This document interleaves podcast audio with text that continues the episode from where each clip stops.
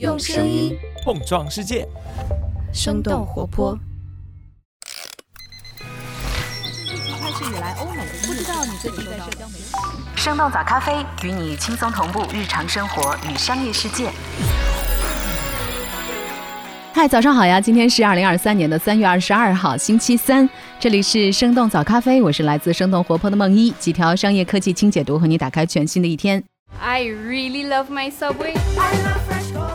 知道你是否听说过赛百味 Subway 这个品牌？这是一家以卖三明治为主的全球连锁品牌。一个长条面包加上肉、蔬菜、奶酪和酱汁儿，这样一份长条三明治让赛百味在它的鼎盛时期，在全球拥有四万五千多家门店，远远超过了麦当劳和肯德基等等竞争对手。不过，在今年三月初，彭博社报道了赛百味挂牌一百亿美元出售的消息。高盛集团旗下的资产管理部门目前已经发起了对赛百味的竞购，贝恩资本、TPG 和 TDR 资本都有意收购。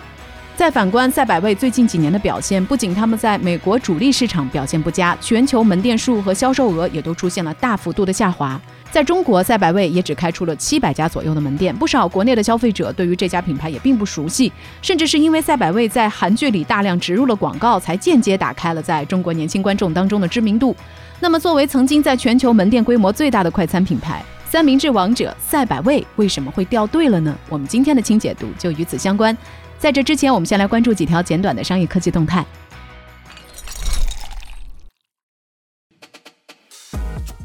亚马逊宣布再裁员九千人，云计算和广告部门受影响。紧随 Meta 第二轮万人大裁员之后，亚马逊也宣布了他们第二轮的裁员计划。亚马逊的 CEO Andy Jassy 在公司内部备忘录当中表示，将在未来几周之内进一步的裁员九千多人，主要涉及为亚马逊贡献了主要利润的云计算部门 AWS 和广告业务等等部门。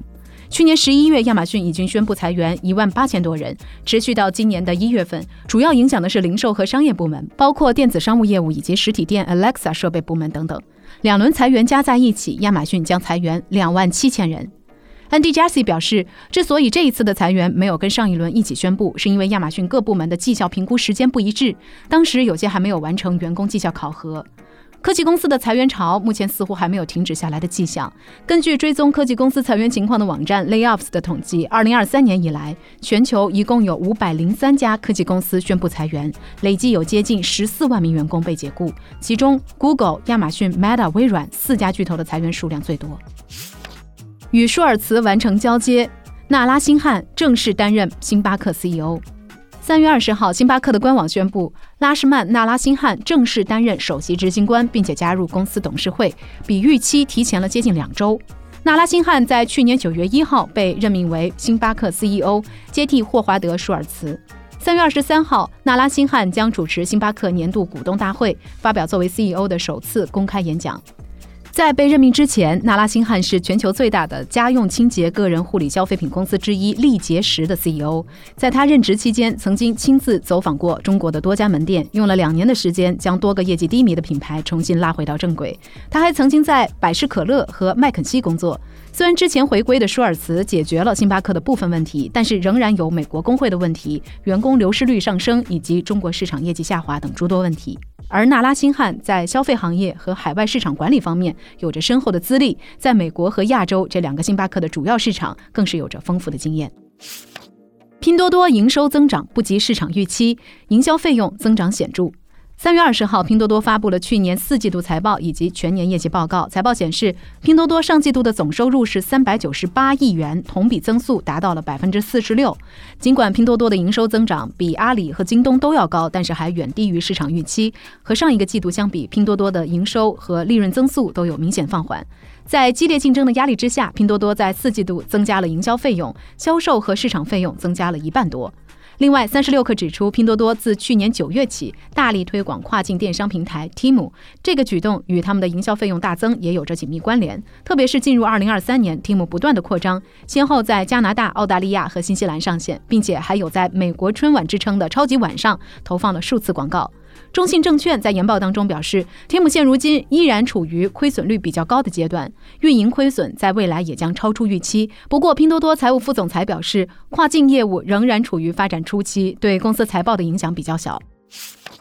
Boss 直聘二零二二年营收持平，关注 AI 对招聘市场的挑战。三月二十号，Boss 直聘发布了二零二二年第四季度及全年财报。Boss 直聘四季度实现营收超过了十亿元，和二零二一年相比基本持平，月活跃用户则超过了三千万，同比增长四分之一。去年全年的净利润也超过了一亿元，实现了扭亏为盈。其实每年第四季度都是传统招聘的淡季，在二零二二年直到下半年完成整改之后，Boss 直聘才恢复新用户的注册。而春节之后就业市场需求增加，叠加传统春招旺季等等因素，二零二三年前两个月，Boss 平台新增完善用户大约是九百万人，用户活跃度也创下了新高。Boss 直聘的首席执行官赵鹏表示，随着招聘需求的复苏，公司有信心未来带来更加丰厚的回报。赵鹏也提到了生成式 AI 的影响，表示已经关注到领英对 GPT 的应用，比如生成简历等等功能。但是他也提到，目前谈人工智能对公司的影响为时尚早。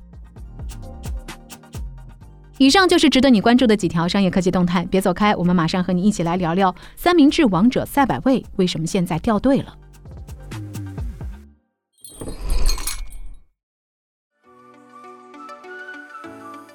欢迎来到今天的轻解读。早在今年年初，《华尔街日报》就报道了赛百味可能会被出售的消息。在2021年，汉堡王的母公司 RBI 也尝试收购过赛百味，但是因为收购价格存在分歧而作罢。目前这次一百亿美元的收购还处于正在进行时的状态。对于赛百味出售的动机以及估值，也有许多不同的看法。有观点指出，由于餐饮经营的外部环境变化，行业融资遇冷，资本也在积极抄底餐饮。赛百味的出售并不算特别。还有观点认为，赛百味年营收超过百亿美元，这次寻求出售或许并不是他们走向颓势的证明，更有可能是这个家族企业寻求进一步资本化的尝试。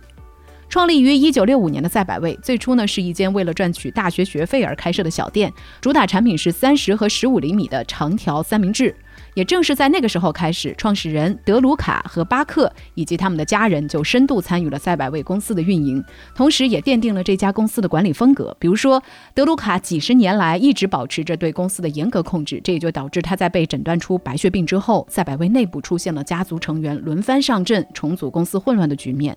二零一九年，赛百味终于决定聘请汉堡王前 CEO 齐德西来救场，这也是第一位来自家族外部的 CEO。目前，赛百味在全球一百多个国家拥有三点七万多家分店。不过，在中国市场，虽然赛百味在一九九五年就开出了在国内的第一家门店，但是目前门店总数大约是七百多家。许多中国消费者可能听过这个品牌，但是却并没有去过赛百味消费。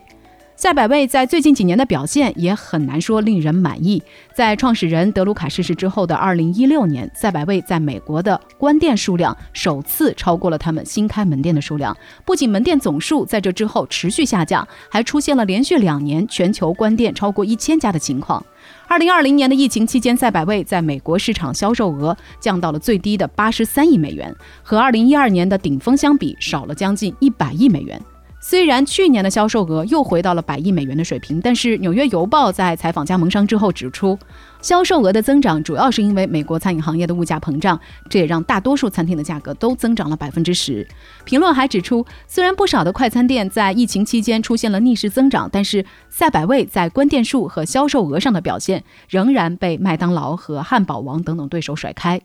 那么，曾经作为全球门店规模最大的快餐品牌，赛百味为什么如今掉队了呢？原因之一，疏远加盟商导致关店潮。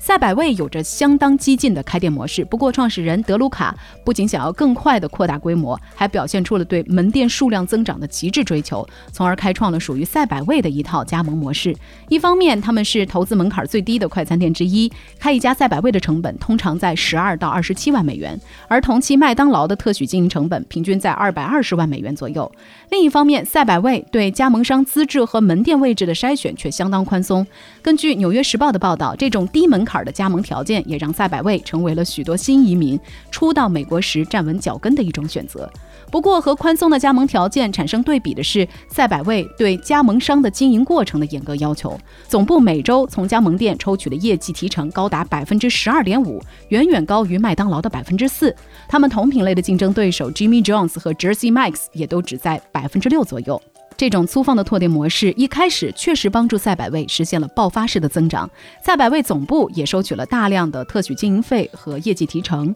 但是随着行业竞争越发激烈，这种模式的问题也就凸显了出来。首先，由于缺乏对大量门店的整体管理，不少门店选址太近，导致互相蚕食。根据国际咨询公司 Technomic 的数据，赛百味在2017年的单店平均销售额将将超过40万美元，而直接竞争对手 Jimmy Jones 等等品牌的单店销售额都比赛百味高出百分之八十。其次，总部管理上的压力也越来越大，无论是加盟商的培训管控，还是供应链的及时响应，都很容易出现问题。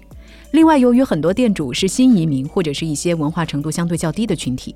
这让赛百味更容易对加盟商强加一些不平等的措施，比如说要求加盟商自费升级设备和数字化，或者是因为轻微的违规行为强制关店，以及把商店当中带有赛百味名称的任何东西都收为公司财产。随着和加盟商矛盾的加剧，赛百味不仅门店质量下降，还催生出了关店潮，反过来动摇了赛百味的加盟体系。原因之二，失去健康新鲜两大卖点。二零一四年，当时的美国第一夫人米歇尔·奥巴马曾经称赞赛百味能够让更多的孩子吃上新鲜的蔬菜和低卡路里的食物。围绕着健康这一主题，赛百味还讲出过一个相当成功的营销故事。一位名字叫做 Jared 的肥胖男士，声称自己通过吃赛百味成功减掉了九十多公斤。瘦瘦的他在广告中拿着自己又旧又肥的牛仔裤，给美国的消费者留下了深刻的印象。Later, big guy. Subway, eat fresh. 根据 Business Insider 的数据，赛百味的销售也因此上升了百分之二十。除了强调有利于减肥这个健康概念，赛百味还主打实惠，喊出了 Five Dollar Foot Long 的口号，也就是五美元就可以买到一个三十厘米长、有肉有菜的三明治。